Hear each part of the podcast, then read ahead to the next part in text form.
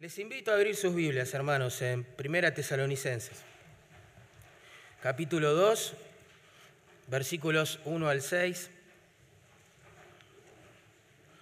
Primera Tesalonicenses 2, 1 al 6.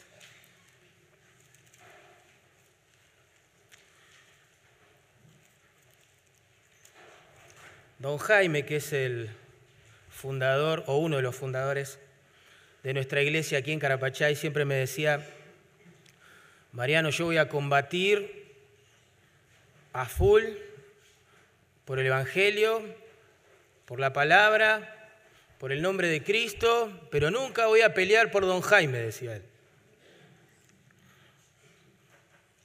Sabio, ¿eh? Nuestro amado pastor. Lo que sucede es que a veces los hombres de Dios tienen que salir en su propia defensa.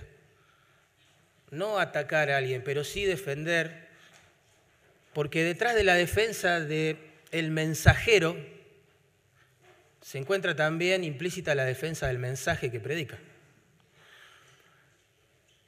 Y quizás este es el trasfondo del pasaje que vamos a leer, porque al momento de escribir esta carta, Pablo estaba siendo cuestionado cuestionado. Se metían con sus motivaciones. Mucha gente decía, si él los amara tanto como dice, ¿por qué ante la persecución se fue de la ciudad, dejando sola la iglesia? Lo acusaban de diferentes cosas de las cuales él se defiende en capítulo 2, versículos 1 al 6. Pero él no se defiende porque quiere, el tema es que si tenían éxito sus enemigos en desacreditar a los mensajeros, también seguramente harían un impacto eh, triste, fuerte, al desacreditar su mensaje. Y acá lo que importa es el mensaje.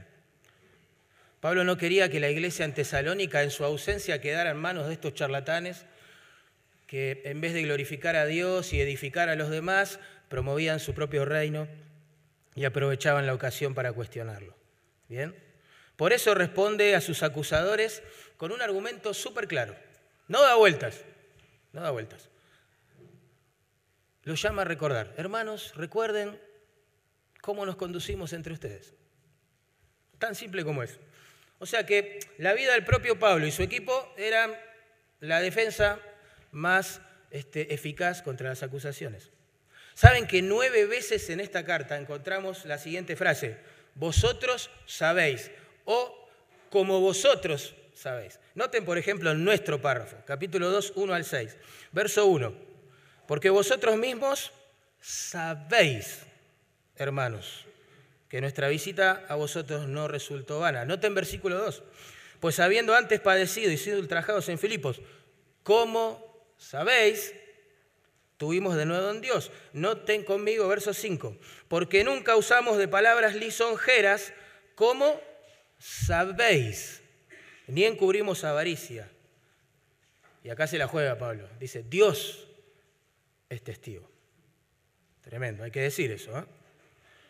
Así que Pablo con esta frase lo que nos quiere mostrar todo el tiempo es que apela, digamos, al testimonio de Dios, al testimonio de los propios hermanos de la iglesia en la cual él sirvió junto a su equipo para su defensa. ¿eh? Y básicamente lo que vemos aquí es que el ministerio que Pablo tuvo en Tesalónica, aunque fue muy breve, quizás tres semanas, quizás tres meses, no mucho más que eso, eh, fue eficaz, no fue en vano, como dice el verso 1, noten. Vosotros mismos sabéis, hermanos, que nuestra visita a vosotros no resultó vana, que significa sin fruto, vacía, inútil, fue una visita que Dios usó para su gloria y honor.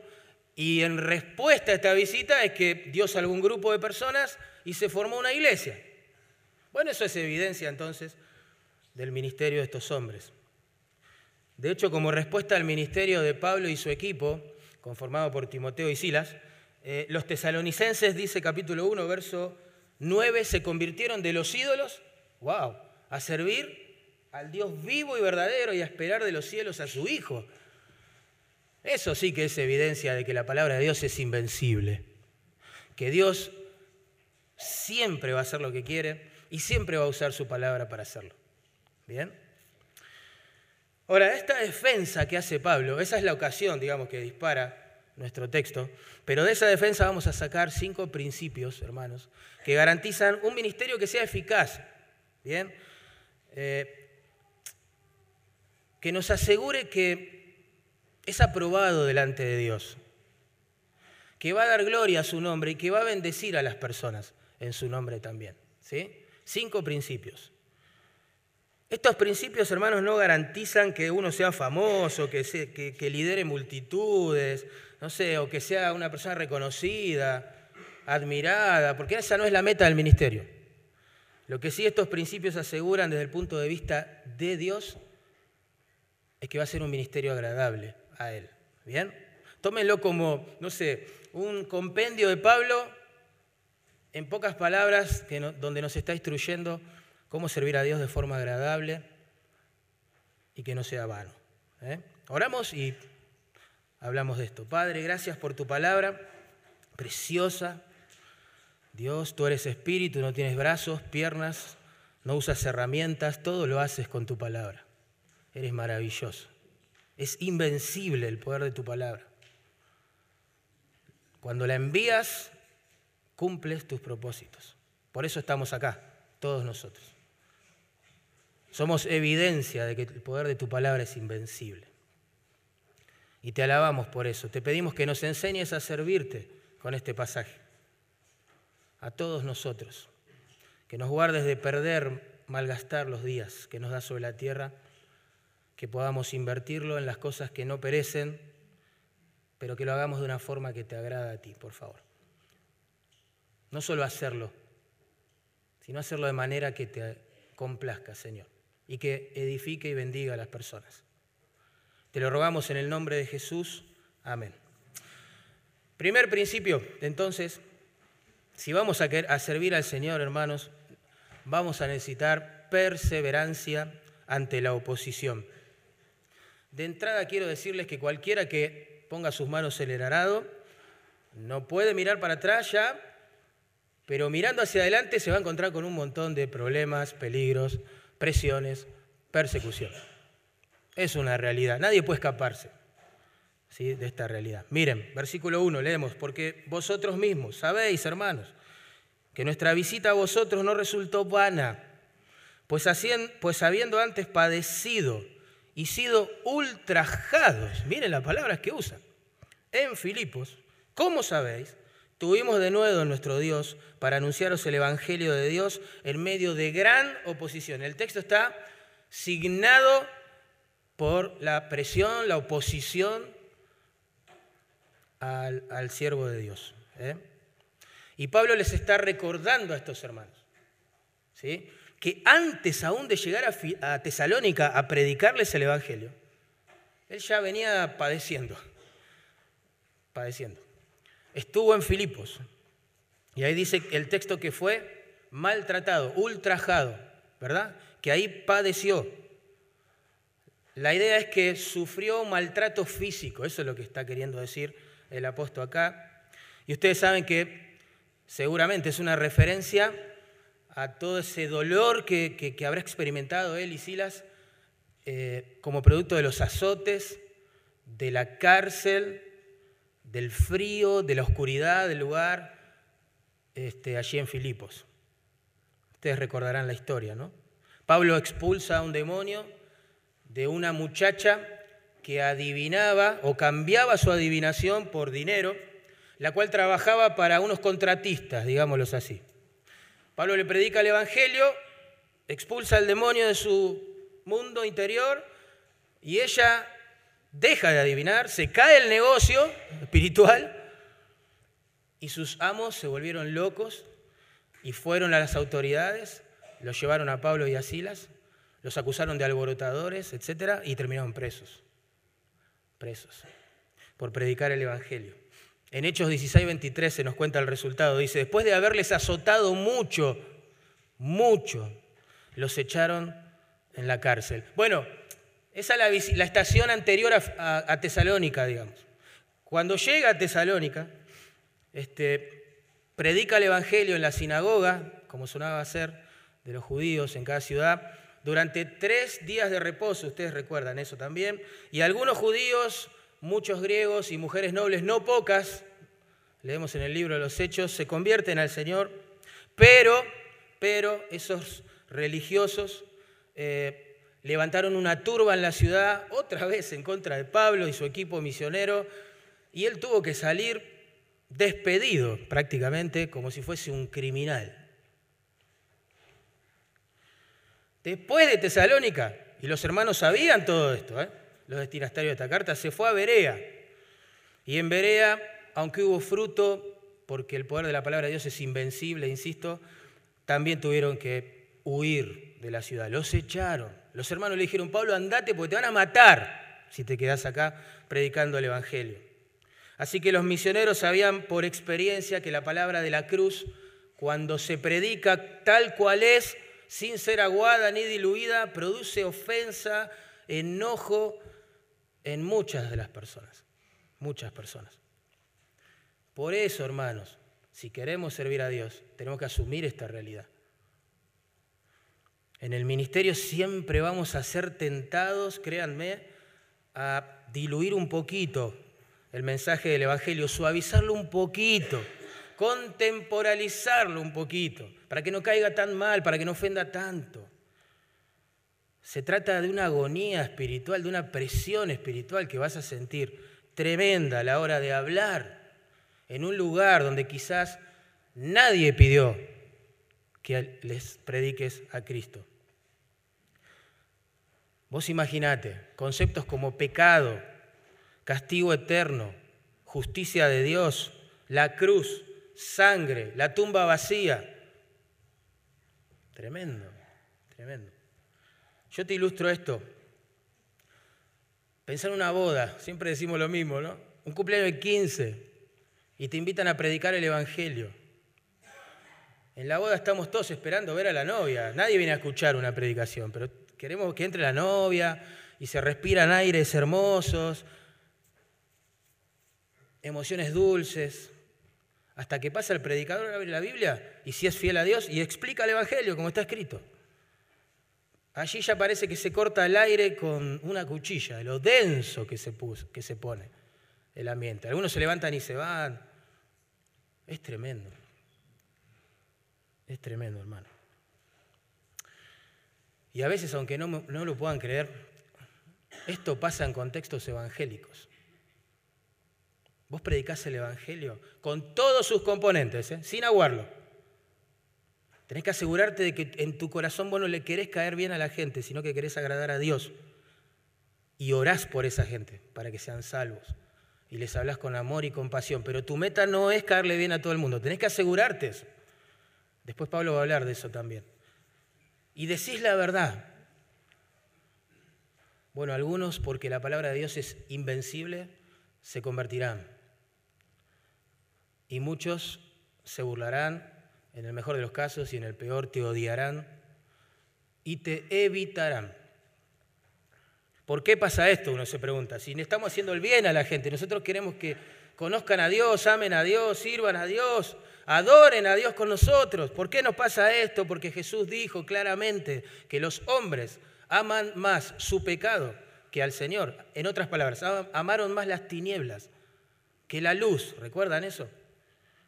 El pecado se mueve en la privacidad, en la oscuridad. El Evangelio es como un reflector que ilumina esa zona inmoral, de impiedad, y la expone. Y la gente que se sienta expuesta se enoja, se resiente, se aira y pregunta, ¿vos quién sos para llamarme al arrepentimiento? Ya pasó de moda ese mensaje.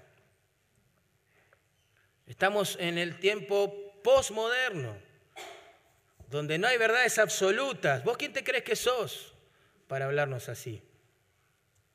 Si alguna vez predicaste el Evangelio y fuiste fiel, ojo, al mensaje, lo, predicaste como debe ser predicado, conoces entonces la presión que sufren los predicadores. Ya lo viviste, lo sabes, por experiencia. A veces, antes de predicar, ves a las personas que ingresan y saludan contentas y vos sos nuevo en ese lugar y tenés que predicar y decir, mejor no digo nada. No digo nada. Mira, están contento, yo, nadie me conoce. Que lo haga otro, Señor. Y, y las luchas empiezan en el corazón. Pero ¿qué dice Pablo? Tuvimos de nuevo en Dios. ¿Ven? Para anunciaros el Evangelio de Dios en medio de gran oposición. Tuvimos de nuevo en Dios. Eso significa Dios nos dio la libertad para hablar. Quitó nuestros temores. Su espíritu nos impulsó a hablar igual, dice Pablo. Qué grande cuando eso pasa, ¿no? Cuando uno ve que Dios se glorifica en nuestra debilidad, es hermoso, tremendo ver eso. Pero noten, ¿dónde encontraron ese valor, esa libertad para hablar, ese denuedo, Pablo y su equipo? Para predicar en medio de gran oposición. ¿Dónde lo encontraron? No lo encontraron en la exégesis, no lo encontraron en la hermenéutica, no lo encontraron en la homilética, lo encontraron en Dios. Lo encontraron en Dios. Ser un predicador del Evangelio es mucho más que hacer bien el trabajo de escritorio en casa. Tenemos que ser hombres y mujeres que dependen de Dios, que se relacionan con Dios, que claman a Dios, que buscan a Dios, que piden a Dios, por favor, Señor, que tu palabra sea eficaz en los corazones hoy. Tenemos un modelo hermoso de esto que estoy diciendo en Hechos, capítulo 4, versículo 29 31. No hace falta que lo busque, yo se lo leo. Luego de haber sido amenazados, ustedes van a traer a la mente esta historia luego de haber sido amenazados por las autoridades, a silenciar, a no predicar más el nombre de Jesús. Los apóstoles lo primero que hicieron fue juntarse con sus hermanos y orar, y orar. Y dijeron estas palabras al Señor. Miren qué lindo. Y ahora, Señor, mira sus amenazas y concede a tus siervos que con todo denuedo hablen tu palabra. ¿Cuál fue el resultado de esta oración? Cuando hubieron orado, el lugar en que estaban congregados tembló. Y uno dice, wow, qué milagro tremendo. Y todos fueron llenos del Espíritu Santo y hablaban con denuedo la palabra de Dios. ¿De qué hubiera servido el temblor en el edificio si nadie salía a hablar la palabra de Dios con denuedo? ¿no? El verdadero milagro es que personas pecadoras, acobardadas, con lucha en su corazón, que acabaron de ser amenazadas, salían y predicaban el Evangelio. ¡Wow! Y eso pasa cuando buscamos a Dios. En la presencia de Dios es que se forma y crece este denuedo que no nos es natural. Así que como decía un predicador, hermano, orá antes, orá durante y orá después, ¿sí? De que tengas que hablar en nombre del Señor.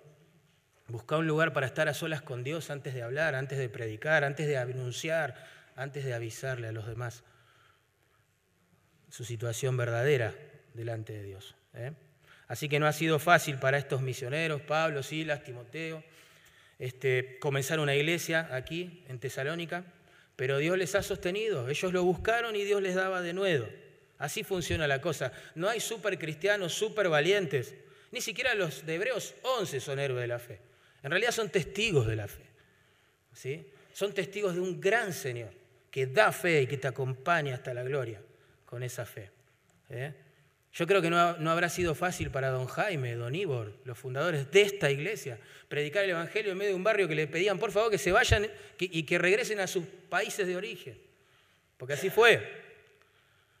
Pero el que dijo vayan y hagan discípulos es el que prometió también yo voy a estar con ustedes todos los días, hasta el fin del mundo. Y ahí el siervo de Dios se encuentra de nuevo.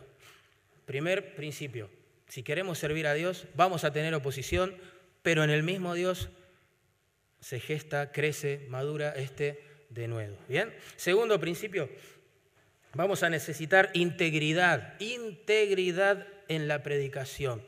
Versículo 3. Dice allí, porque nuestra exhortación no procedió de error, ni de impureza, ni fue por engaño.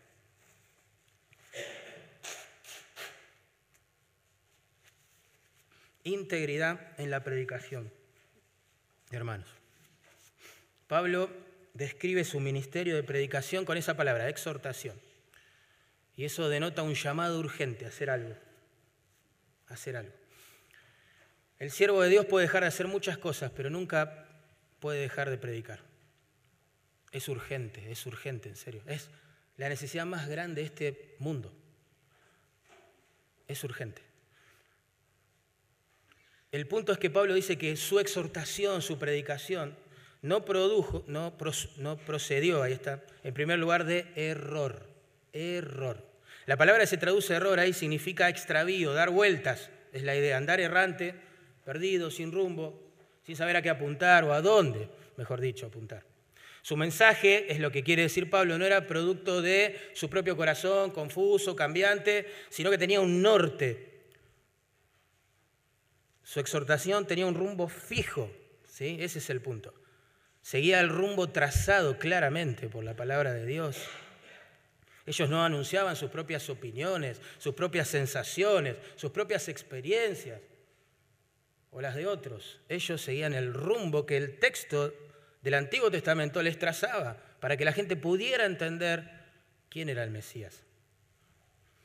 Esta palabra error aparece en Judas, capítulo 1, verso 13, y se usa para comparar a los apóstatas, a los falsos maestros, con estrellas errantes. Qué interesante. Estrellas errantes. Ustedes saben que en la navegación, carente de tecnología de ese tiempo, la gente apuntaba porque ya conocía alguna que otra estrella fija y sabía que para ahí tenía que navegar. Pero si esa estrella, en vez de estar fija, era errante, ¿entienden? Se iba a perder. Se iba a perder.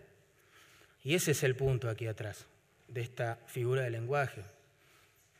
Los mensajes, hermanos, que no tienen un rumbo claro, que no se adaptan a las escrituras, que no son conforme al texto bíblico, que no dicen lo que Dios está diciendo en su palabra, solo sirven para perder, confundir a las personas. Los mensajes basados en la prosperidad económica, tan famosos hoy en las iglesias, el éxito personal y esas cosas, no van a poder guiar a los creyentes a vivir una vida santa. Ahí no hay santificación, ahí hay codicia.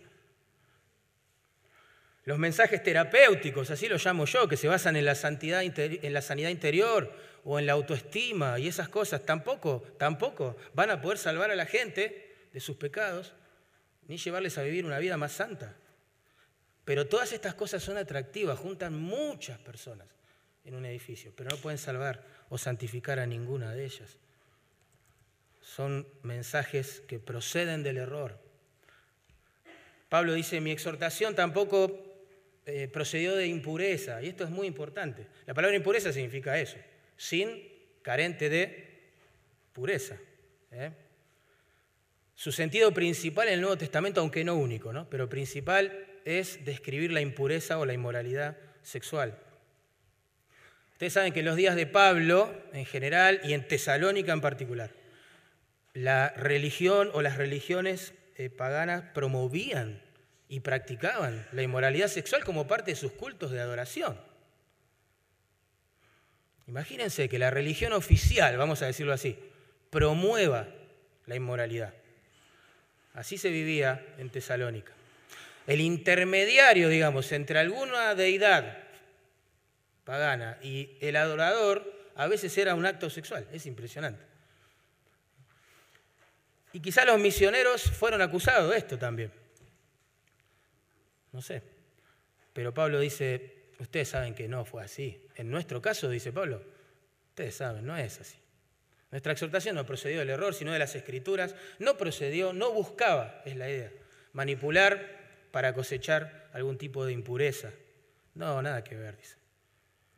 De hecho, de hecho, el usar el poder, la autoridad, el liderazgo, como se llama hoy, lamentablemente, este, a veces persigue una cierta manipulación en las personas y quiere producir cierta admiración para ser vulnerable a la otra persona. Esto es una característica de los falsos maestros.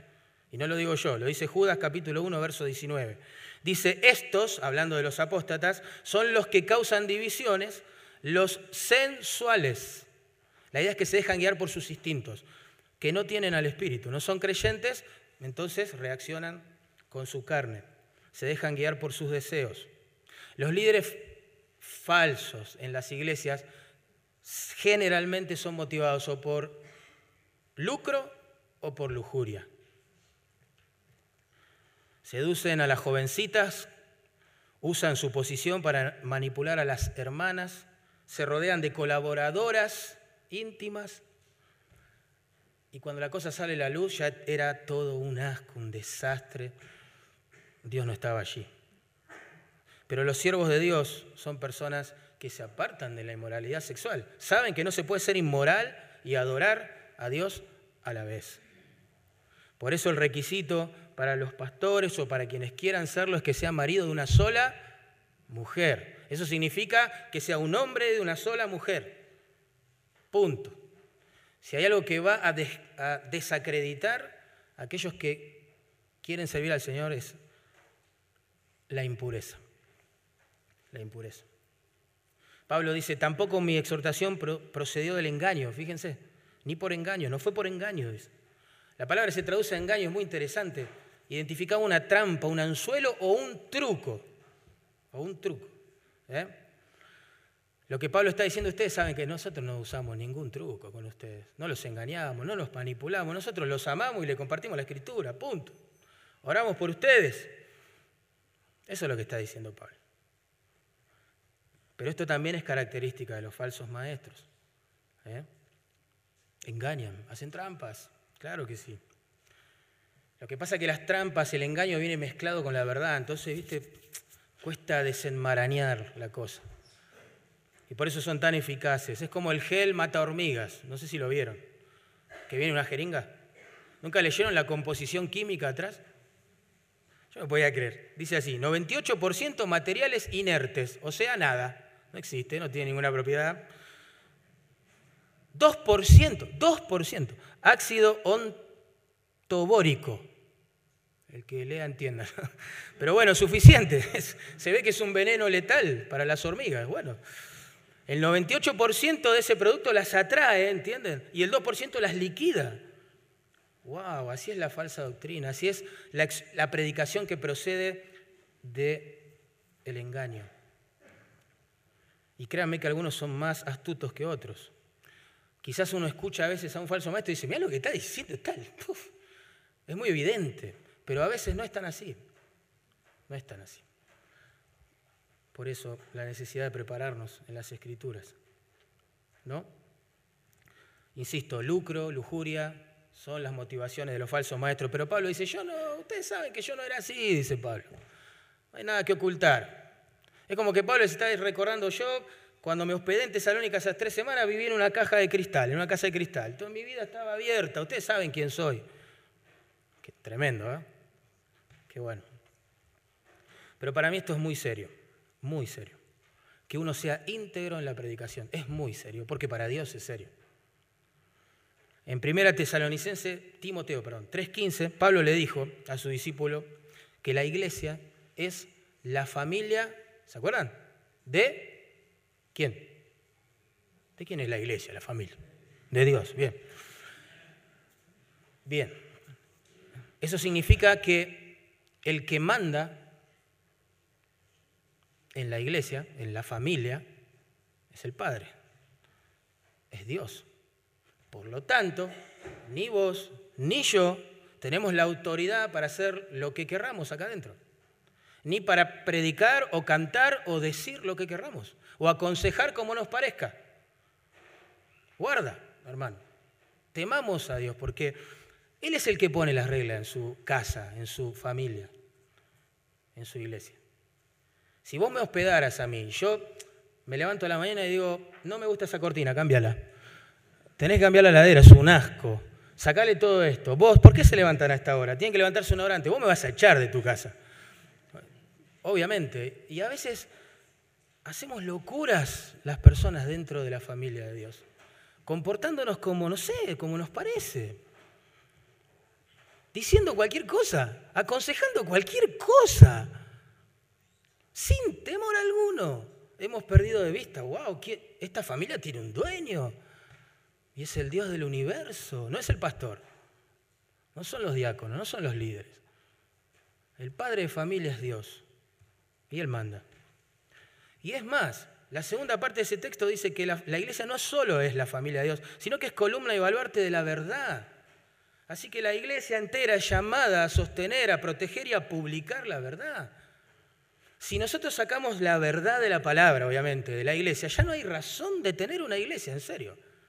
No tiene sentido todo lo que hacemos acá adentro si no está la verdad, si no nos conduce la verdad, si, si Dios no nos conduce a través de la verdad. No tiene sentido, en serio, estamos perdiendo el tiempo. Nos reunimos para juicio, para lo peor. La iglesia existe para publicar la palabra de Dios. Hermanos. Por eso a la hora de elegir una iglesia donde congregarse, siempre tenemos que preguntarnos, allí está el Evangelio, ¿de verdad? En esa iglesia donde quiero ir, ¿de verdad se enseña la Biblia? Esa es una buena pregunta. Una mala pregunta sería, ¿será perfecta la iglesia? Eh, olvídate, esa es mala pregunta. Somos todos pecadores redimidos en las iglesias, ¿no? La potencialidad de error es grande, claro, si somos pecadores, pero, pero la pregunta es, a la luz del texto que leímos, ¿está el Evangelio ahí? Se enseñan las escrituras como están escritas a los jóvenes, a los niños, a los jóvenes mayores, en los cultos, a los abuelos, en las casas, en la reunión femenina, en la reunión de oración. Es importante. Es más, a la hora de fundar nuevas iglesias, estamos orando ¿no? por la fundación de iglesias, la costa, Quilmes, etc también debemos preguntarnos a qué tipo de personas vamos a enviar.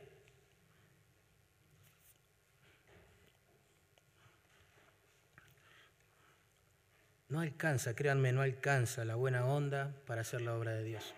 No alcanza. La gente necesita escuchar la palabra. Les digo más, Dios obra soberanamente a través de su palabra. Dijo Dios, sea la luz. ¿Y qué pasó? Fue la luz. Fue la luz. Pablo trae esa imagen a lo que pasa en el momento de la salvación del alma, en 2 Corintios, capítulo 4, y dice, Dios resplandeció la luz del Evangelio en nuestros corazones. Dijo lo mismo, sea la luz de Cristo, ¡pum! Y salva a esa persona a través de la predicación del Evangelio. Tenemos que pensar claramente en eso. Tenemos que ser íntegros con la predicación. Y un detalle más, a manera de aplicación. Si en la iglesia en que me congrego, donde quiero ir, Carapachá y la que sea, la autoridad en la práctica, no en el credo, porque los credos son todos bellos, pulidos, se, se agarran de tal confesión, de la otra. El punto es en la práctica. Si en la práctica la autoridad de la iglesia no está en las escrituras, ¿quién la tiene? Es muy peligroso todo esto, muy peligroso. Tercer principio, verso 4. Si vamos a ministrar al Señor, vamos a necesitar de nuevo frente a la oposición porque se te van a oponer. En segundo lugar, vamos a tener que ser íntegros con lo que predicamos. Como Dios lo dijo, así hablamos. Bien. Tres, confianza en el llamado de Dios, verso 4. Dice, nuestra exhortación, dice el versículo 3, no procedió de error ni de impureza ni fue por engaño, sino que según fuimos aprobados por Dios para que se nos confiase el Evangelio, así hablamos. No como para agradar a los hombres, sino a Dios, que prueba nuestros corazones. Pablo dice, Dios me aprobó para hablar a los hombres el Evangelio, básicamente, ¿no? Yo estoy seguro que detrás de estas palabras lo que había era una, de las tantas acusaciones en su contra, diciendo, vos Pablo, ¿quién sos? Si vos no, nunca fuiste parte de esos doce. ¿Quién sos? ¿De dónde saliste? ¿Y quién es Silas? ¿Y Timoteo? ¿De dónde salió este jovencito atrevido que nos llama al arrepentimiento? ¿Quién es? ¿No? Entonces lo que Pablo dice es, yo predico con confianza, con autoridad porque sé que Dios me aprobó para que lo haga. La palabra aprobados significa probados con miras a ser aprobados. Es decir, implica un proceso, ¿entienden?, de prueba. Esa es la idea. Es un control de calidad, digámoslo así. Eh, los misioneros sin duda habían sido examinados, sin duda habían sido este, probados en sus iglesias locales y después, claro, fueron aprobados por Dios a través de una iglesia local para ir y predicar. Así debe ser. Pablo fue llamado a ser apóstol, ¿no? Eso sucedió en el camino de Damasco. Bien, todavía él no se congregaba en ninguna iglesia. Qué interesante.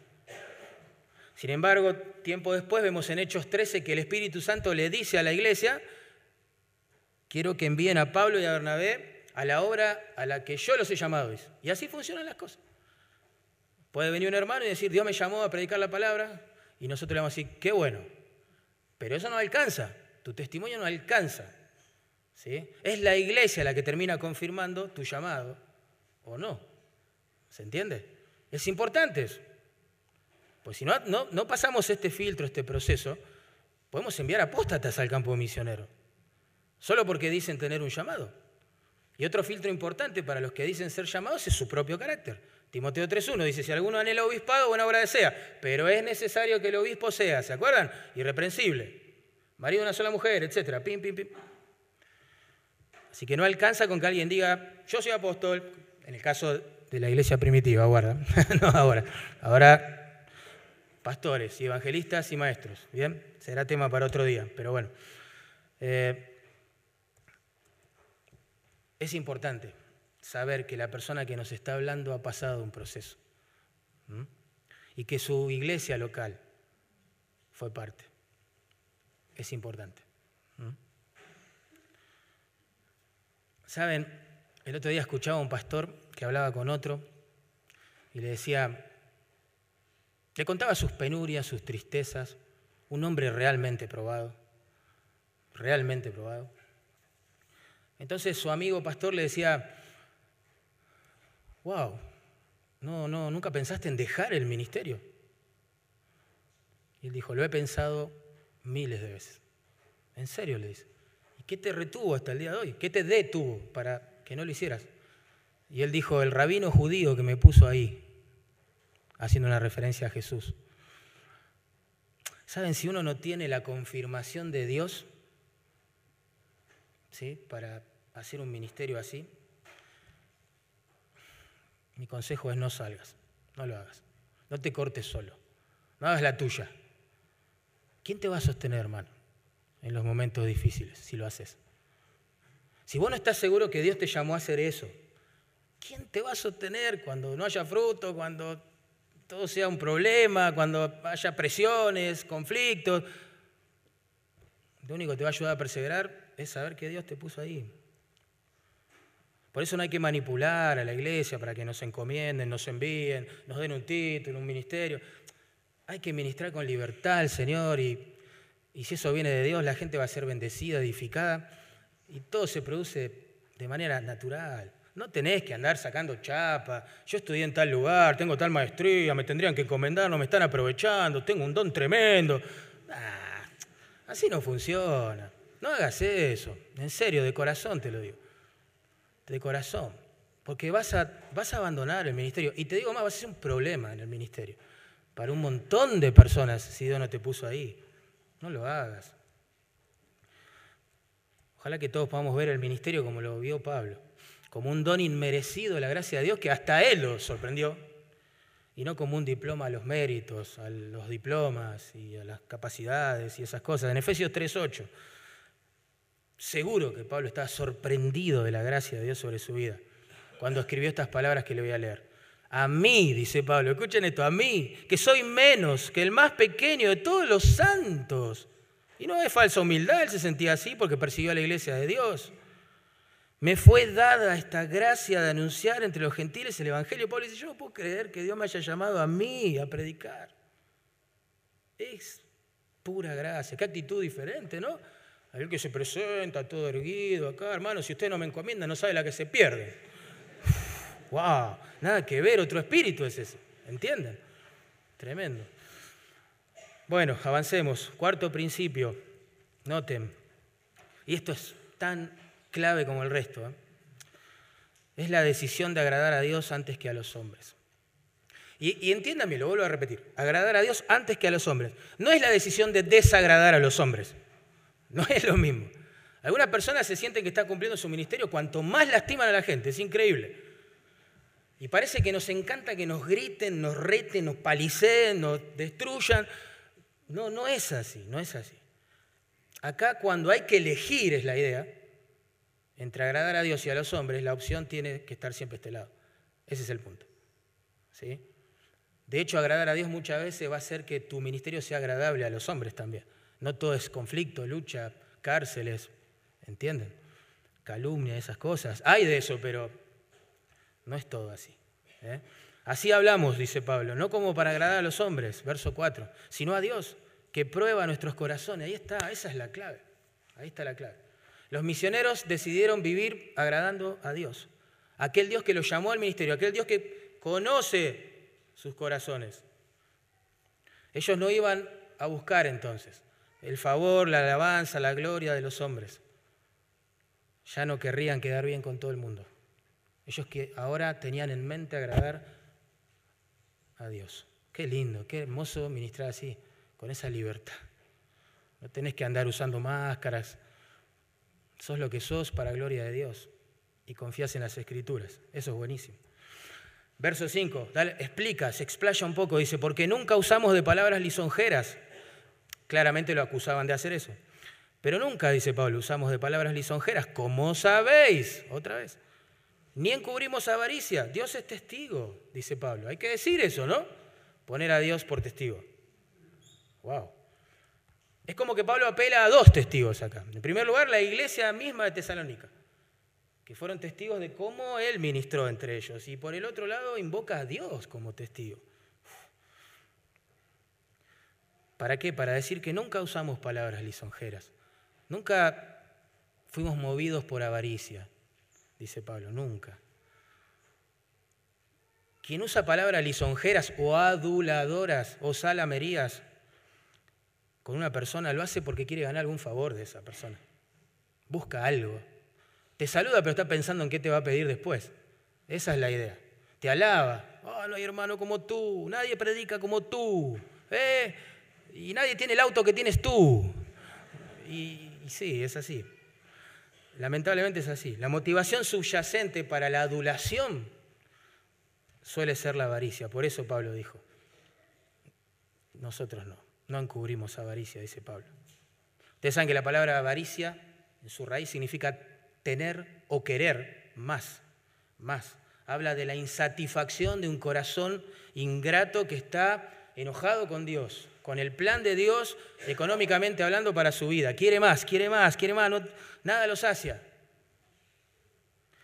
Si alguien está en el ministerio y tiene ese corazón, va a ser una bomba de tiempo, de tiempo. Pablo dice, yo no encubrí avaricia. La idea es yo no, no la tapé, no me puse una capa, ¿sí? Para que nadie vea este corazón avaro que en realidad tengo, ¿no? Dice, nada que ver. Pero los aduladores, guarda, cuando te encontrás con un adulador, guarda, ¿eh? Porque una cosa es la gratitud por algo que hiciste por una persona. Eso es, es bíblico, eso está buenísimo. Edifica, ¿no? Y otra cosa es la adulación, la salamaría. Cuando vos te das cuenta, para. Está hablando como si fuera el Señor Jesucristo y no lo soy. Entonces, ¿qué está buscando? ¿Qué me quiere decir? A ver, generalmente trae una adulación, hay otras intenciones. Otras intenciones. Me ha pasado un montón de veces. Uh, pastor, qué buen sermón que diste hoy. Gracias, hermano. ¿Te edificó? Sí, mucho. Mucho. Porque en esta iglesia, te digo, ¿eh? el pastor no predica así. ¿Ves? Me estaba adulando y en realidad lo que quería hacer era murmurar de sus líderes. Uf, la adulación, la salamería. Pablo dice, no, no, nosotros no hacemos eso. ¿eh? Es otra característica de los falsos maestros. Miren, Judas 16, qué tremendo. Estos son murmuradores, querellosos, que andan según sus propios deseos, cuya boca hablan cosas infladas. Escuche esto, adulando a las personas para sacar provecho. ¿Qué no hará una persona por gloria, fama, poder, y eso es lo que toman. Y le dan a algunas personas para sacarle otras cosas. Y así funciona, lamentablemente. Pero Pablo dice, yo no, yo mi equipo y yo hicimos un compromiso de agradar a Dios. Si hay que elegir entre agradar a Dios y los hombres, por la situación que sea, nos quedamos con Dios. Eso es lo que está diciendo. Y hay ejemplos de esto en la obra de Dios. Uf, imagínate, llega a la iglesia una pareja que está en concubinato. Imagínate, no están casados.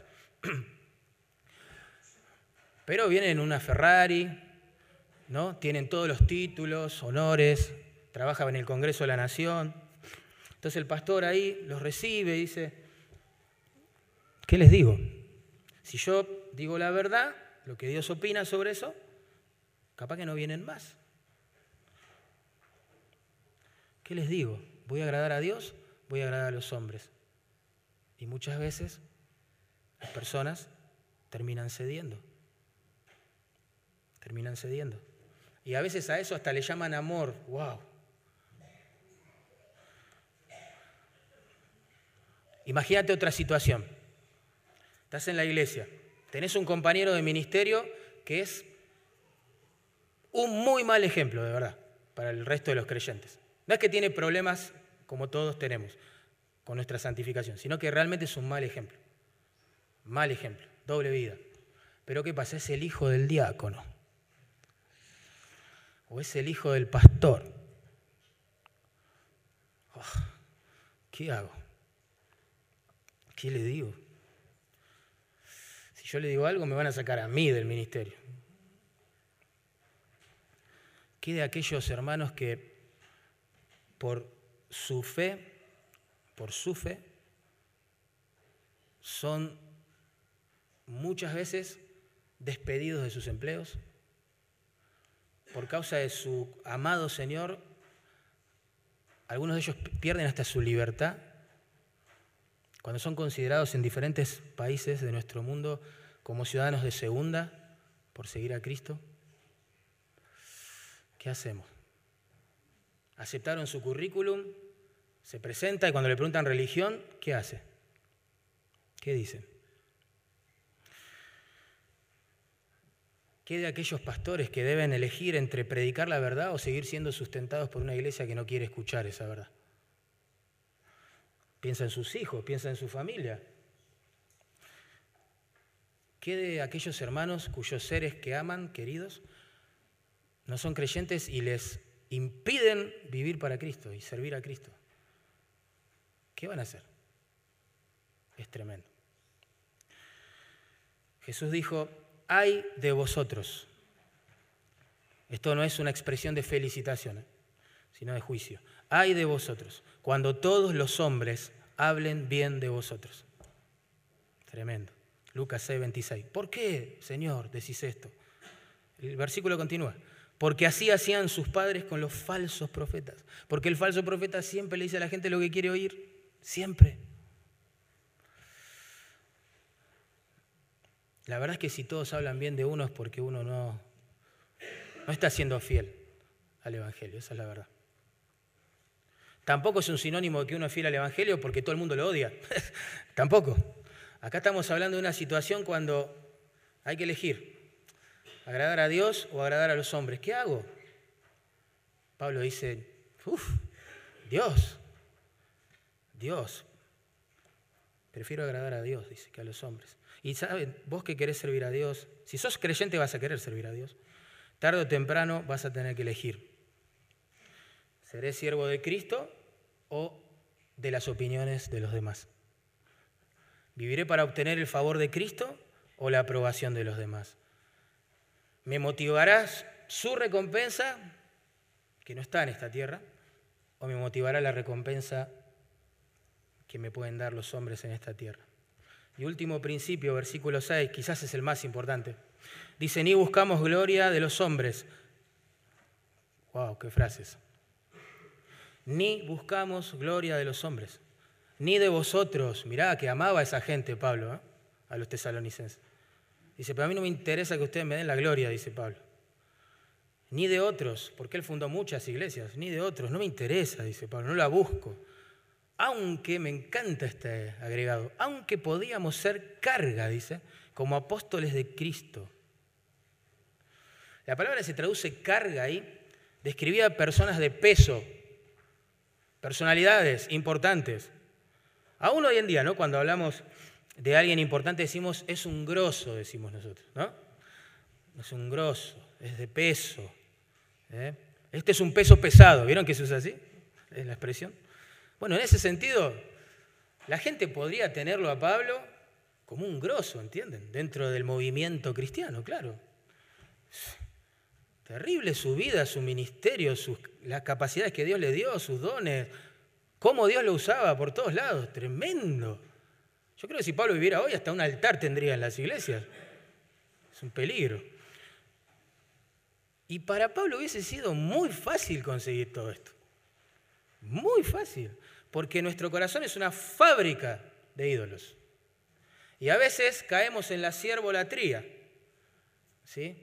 Y adoramos a este hombre que tiene muchas capacidades, cualidades, qué sé yo, y no al Dios que en todo caso se las dio. ¿No? Para, para glorificar su nombre y edificar a la iglesia.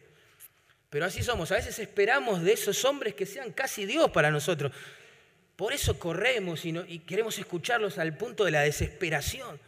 Si me pierdo esta prédica, ¿qué va a ser de mí? ¡Wow! No es así.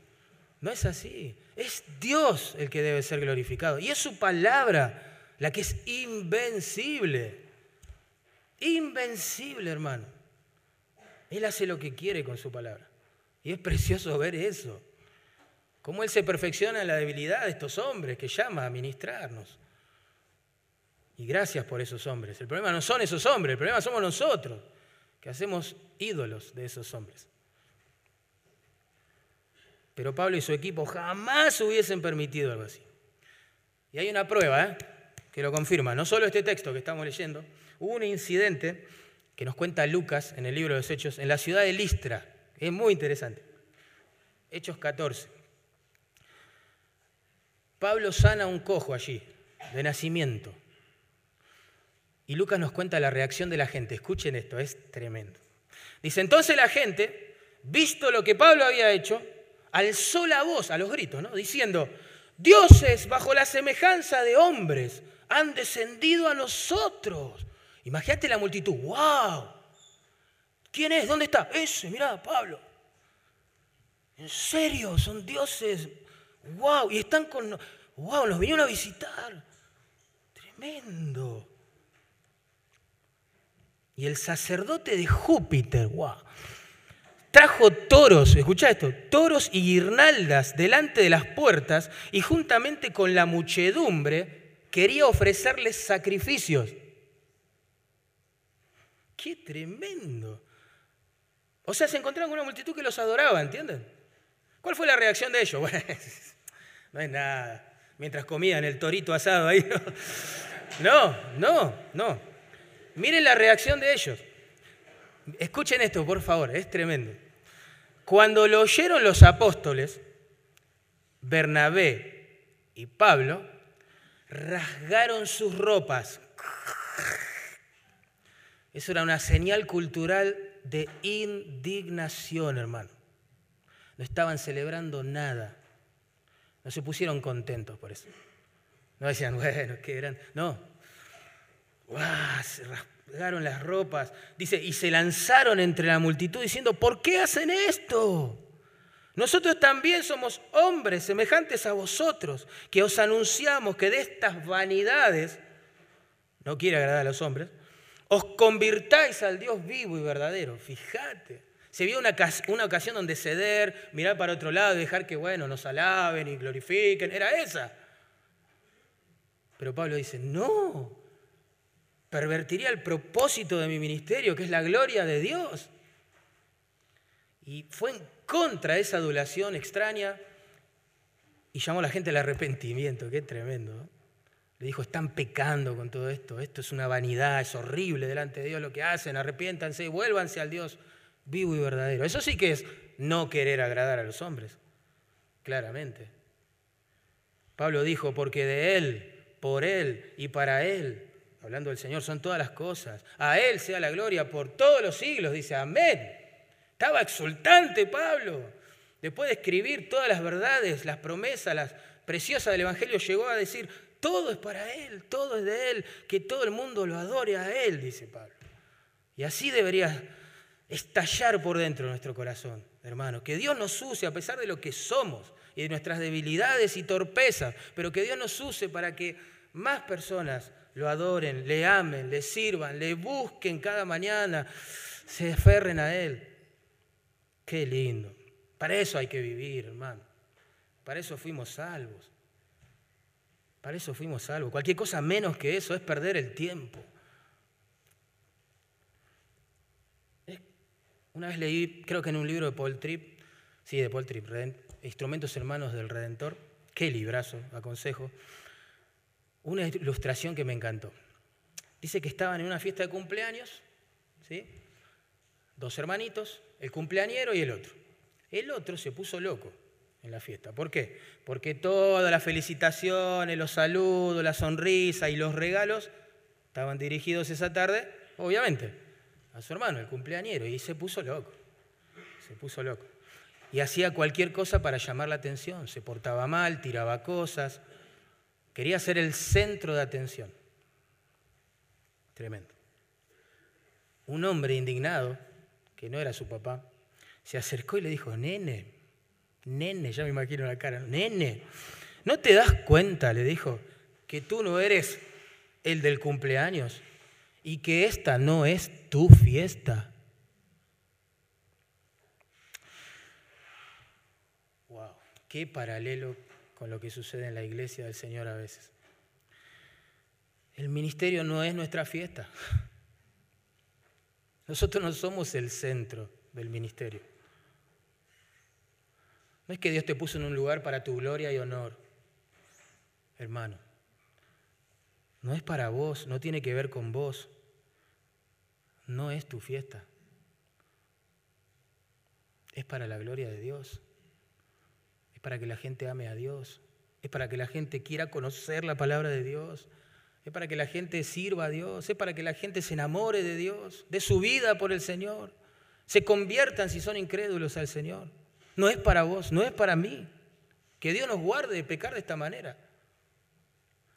¿Saben cómo se traduce esto en la práctica? Vamos en el corazón decir, ay, ese nene malcriado, yo jamás haría eso. Ojo, ojo, porque se traduce de muchas formas esto en la práctica, en la vida de la iglesia. En este ministerio se hacen las cosas como yo digo porque yo soy el líder. Esa persona está, se perdió la noción de que no es su fiesta, no es para él.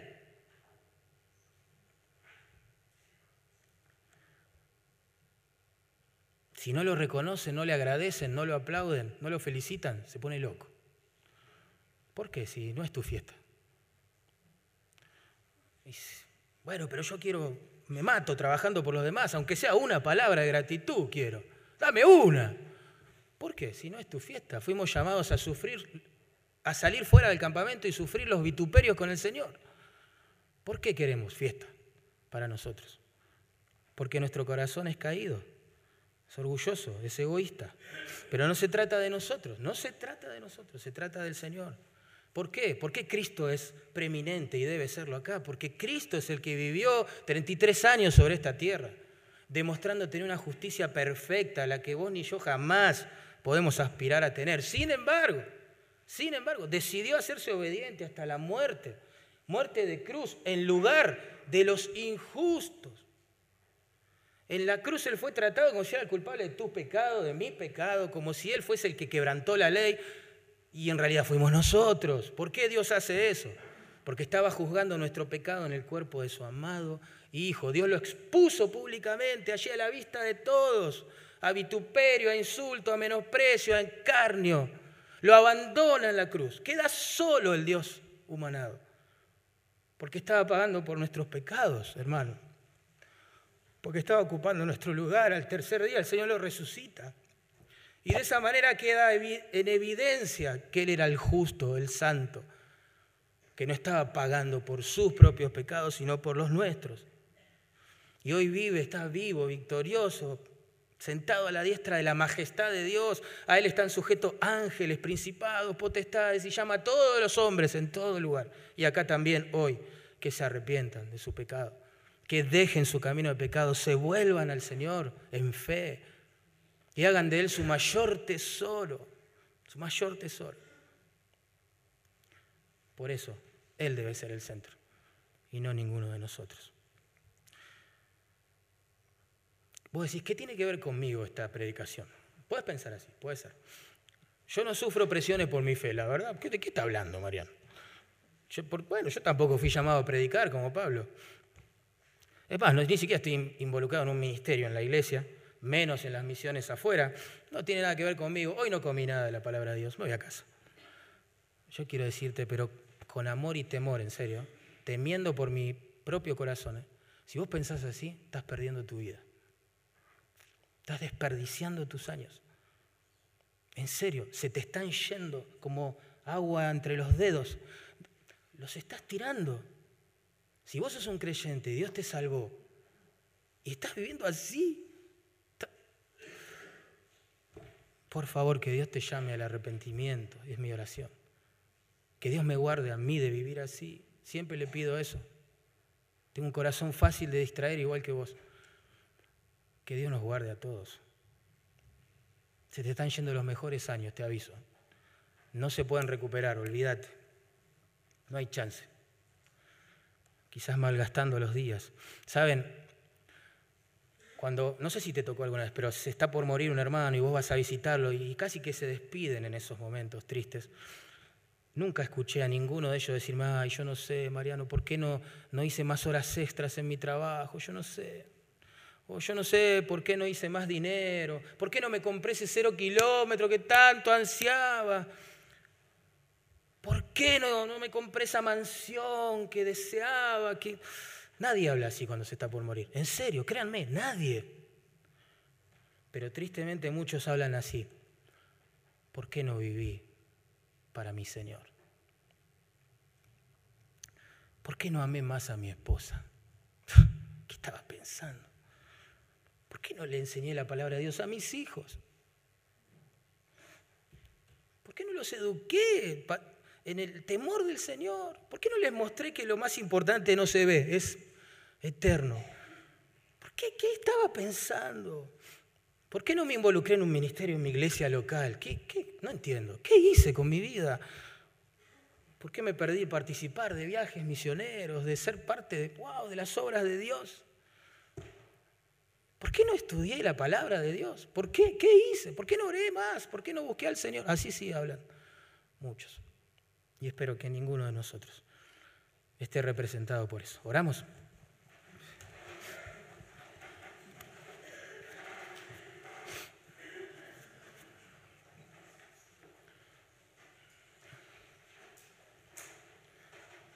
Vamos a orar al Señor.